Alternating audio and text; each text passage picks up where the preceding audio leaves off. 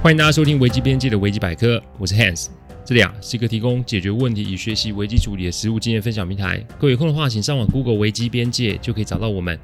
里面不止心法，还有实战的做法，可以让各位累积关于危机处理的知识与能力。当然，如果眼前真有问题无法处理，也欢迎各位用信件与我们联络，我们也会提供顾问式的服务。开始之前啊，怕有些听众不理解甚至是误会，我们每次会在主题分享之前呢，带这一段，让新的听众知道我们做 Podcast 的流程。我们分享的每个个案都是经由向客户及案件当事人取得授权之后，才作为分享的主题。再就是每个个案都有授权文件，内容也有经过一定程度的修改。录完后会先给客户及当事人听过，待他们觉得没有问题后，再交我后置。这是每一集制作的程序。还希望各位在推荐维基百科的之余啊，可以顺带跟亲朋好友说明制作过程，好让他们可以安心。话不多说，我们进入今天的主题哦。不知道各位有没有被别人威胁过的经验？那也许有听众会说。啊，不就依法处理或是报警就好啦？这有什么了不起的？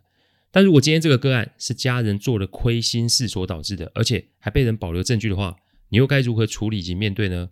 今天让我来讲讲我客户的案例哦。话说，二零零八年很久了哦，某个夏天晚上，我人在饭店里面，因为啊那几天我家那一区都会无故的停电，没得选择，只好花大钱住饭店。那天晚上应该是十一点多，我突然接到客户老婆的电话。这一接起来就听到摔东西、叫骂、拉扯以及女人哭叫的声音哦。出声骂人的是我客户，而在那哭叫的是小女儿。夫人啊，叫我赶快过去家里，不然他最小儿子可能会被客户给打死啊。其实打死是不会啦，只是因为啊，这个最小的孩子啊，深得夫人的夫人疼爱，所以自小就有点目中无人，再加上个性有点海派，所以在学校啊，没少给客户惹事哦。我记得那个时候常陪夫人去学校处理这小子的事情。坐在计程车上，我一直在回想刚刚电话里面的声音，试着从听到的声音里面去找到一些线索。有句话是我重复听到的，这句话就是“丢人现眼”四个字。想着想着，车子就到了客户家楼下。这个时候，只见豪宅啊，那个迎宾车道停着警车，我就在想说：“哎，该不会是你打小孩打太大声，就被邻居以为是家暴哦？”这个时候啊，这客户的小女儿在楼下的大厅等我，我看她那一双哭。红肿的眼睛啊，我就想事情应该是闹得有点大哦。一上楼就看见客户的律师与警察在门口交谈，而我们呢，就是点个头就直接进去客户的家。只见满地的碎玻璃，还有四散的家具，看来客户应该是气得不轻啊。小儿子呢，这个时候是跪在神明厅前面，大儿子呢是站在书房前面发愣，夫人是坐在客厅里哭泣，而客户嘞，他是站在客厅外的阳台上面抽着烟。客户已经十年没有抽烟了，所以我想眼前的问题应该不小啊。但我还是静静的站在客户的身后，然后等着客户出声。大约是半小时后，客户总是把烟头给放下来，转头看到我就叫我说跟他去书房。我一进门看到书桌上面有一堆照片，那照片里面啊都没有穿衣服哦。客户背对着这些照片，然后挥手叫我过去看看。这不看还好，一看就发现客户的小儿子跟几位女性都是衣不蔽体的被拍裸照。照片里面的几个女孩子都意识清醒，但唯独小儿子是呈现一个昏迷的状态。接着客户拿着小儿子的手机，手机啊应该是被客户摔的摔过，所以荧幕已经破裂。但我可以看到上面的简讯，意思是请客户拿三百万来换这些照片的底片，否则他们就会把这个照片给公布出去哦。但巧合的是，下周啊是客户大儿子要结婚。所以这照片万一流出去啊，你自己的脸面跟亲家的脸面都被丢尽了。到时候不要说是结亲家，搞不好还会变仇家嘞。客户叹了口气，看着我，我看他满眼血丝的双眼，一个在生意场上的强者，竟然会被晚辈的事情折磨成这个样子。那我也只能过去握住他的手，说：“如果可以的话，让我来处理吧。” 因为既然对方传讯息给小儿子，那么现在应该是在等我们的消息才是。所以眼下我们还有处理的时间。那既然律师也在，那不如就直接准备来处理就好。我请客户啊先行休息，给我三十分钟，待会再出来听我的分析哦。我出来之后呢，先是跟夫人讲了几句我看到什么，然后我直接说客户授权给我处理，所以呢，请夫人配合我一下。我先是做了几个动作。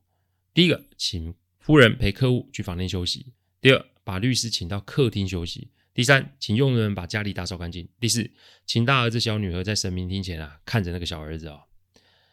整理干净之后啊，我先是去敲客户的门，把他和夫人请了出来，然后把律师、客户、大儿子请进书房。再来就是把小儿子叫起来，让夫人及小女儿陪着他。一进书房，先是给律师看照片及简讯，之后接着就是直接分析及讨论要怎么做。以下是我当时的几点分析哦。第一点分析，我不拒绝对方的要求，但我会用杀价来拖延时间。我看了一下上面的讯息时间是，呃，当天的中午。上面他没有说要限时多久，也没有说下一次讨论的时间是什么时候。很明显，这是一个没有经验的手法。但就算对方没有经验，也不代表他们不会恼羞成怒，来一个一翻两瞪眼。所以我建议客户应该要从他们的讯息下手：一，让律师收证；二，直接回这个讯息，让对方知道我们已经收到他们的要求。但重点是三百万不是小数目，所以我我们同意买回底片，但是至于是多少钱，也要给我们时间讨论，至少争取一定的时间，让我们准备及思考后续的做法是什么。谈判的重点是要跟对方比耐性。他们有照片，没错，但我们有钱，所以对方想要的是钱，因此短时间之内不会出什么大事。我把手机的讯息做完回复之后呢，就把手机放在一旁等候消息。第二点分析，与其担心被看笑话，倒不如事前做告知啊。在等消息的同时啊，我跟客户分析，不论我们的谈判到什么地步。都不可能免除照片见光的风险，因此，与其在那瞒着亲家，倒不如打个电话过去跟亲家说明实情。亲家也是见过大风大浪的人，也许他们也许会对婚事担心，或甚至对这小儿子有所责难，但不太可能会因为这突发事件而让婚事告吹。所以，与其事后被揭穿，倒不如事前做诚实的告知。而这件事啊，就让董事长夫人及大儿子去处理，让这个亲家母对亲家母这个对谈，这事情才会转圜的余地。择日啊，不如撞日。明天早上立马做这个处理哦。当然，我也不忘给大儿子做心理建设。我提醒他，这不是他的错，弟弟要为自己的行为付出代价。他这个做哥哥的，此时要做的是把自己的终身大事给搞定，剩下自然有人会处理弟弟的事。所以，尽早跟母亲讨论要怎么说才是重点。第三点分析，以律师意见为基础，一个都不可以放过。对于此类的人啊，严办啊是必然的。所以啊，先让客户咨询律师的意见。然后为了怕有所遗漏，我们还请了一个专门打刑事诉讼的律师也来咨询，来看看是否我们的方案有所遗漏。那既然是要提告，那也要人赃俱获，所以必须跟律律师讨论执行的流程与细节，包含何时回复诉求、何时约定交付款项、何时报警、何时提出告诉、何时把一干人等引蛇出洞，都要做一个清楚的杀推。因为这种性质的案子没有再来一次的机会，所以一定要让对方上钩才可以哦。再来就是问小儿子照片里面的人是谁，还有把他交友圈的状况都做一个整理，因为我们不排除这群人之中有人设下这个陷阱，因此要么就不要做，要做就是把一整群人给端掉，移送法办才是。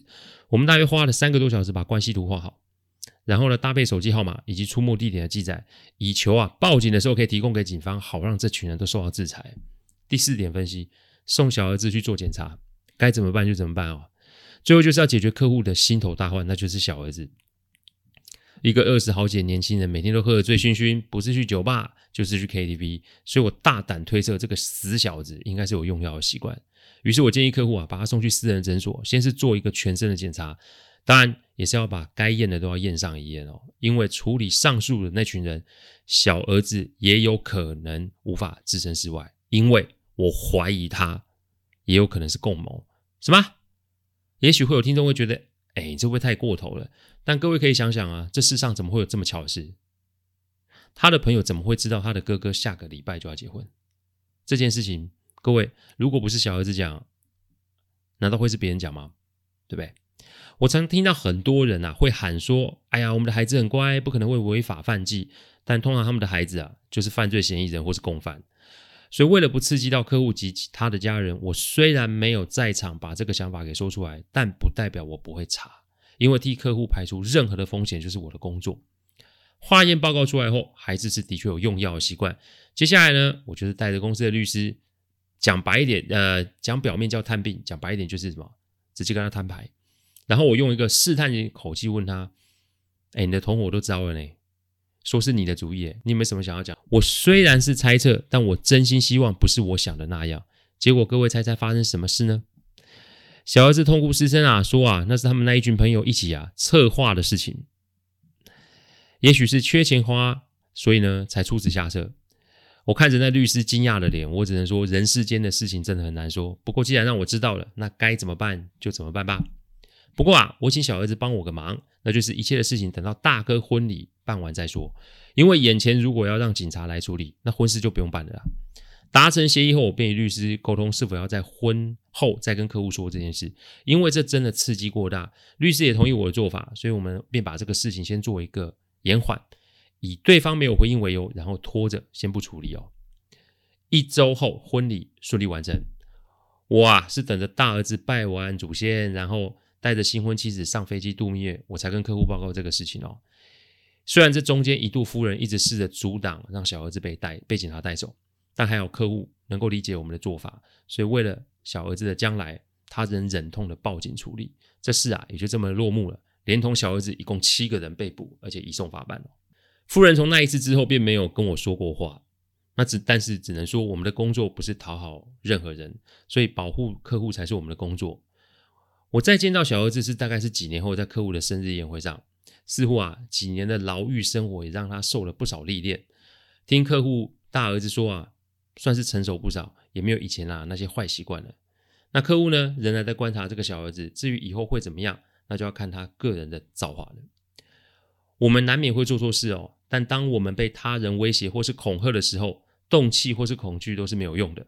如果同时我们又管不住自己的嘴，那无疑就是把事情搞得更大。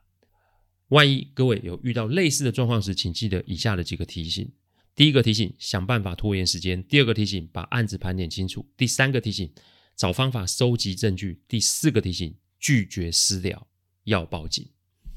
出事的时候，不要以关系来界定谁有嫌疑谁没嫌疑，合理的推断再加上事实的搜证。该怎么办就怎么办，就像客户那个时候含泪忍痛的做法是一样的。虽然让小孩子被移送法办，但至少换回来了一个改过自新的孩子，不是吗？有人会觉得说，今天这个音频，那这个授权是谁授权的？其实我可以跟各位说，今天是客户跟客户夫人授权我把这个案例拿出来跟各位分享。原因是为什么？因为现在他们的小儿子已经在客户公司上班，循规蹈矩，已经是两个孩子的爸爸了。所以，常常听人家讲说“浪子回头金不换”，在这个案例里面，其实就是一个很好的诠释，不是吗？感谢各位聆听哦。听完之后，如果有任何的意见，请上我们的网站危机边界留言。我们预计每周一中午会上架一个 podcast 的主题分享。各位有任何想听的主题，也都可以透过留言给我们知道。另外，也欢迎各位于今天晚上十点加入 Clubhouse 深夜危机现场的现场提问与讨论。我们下周再见，拜拜。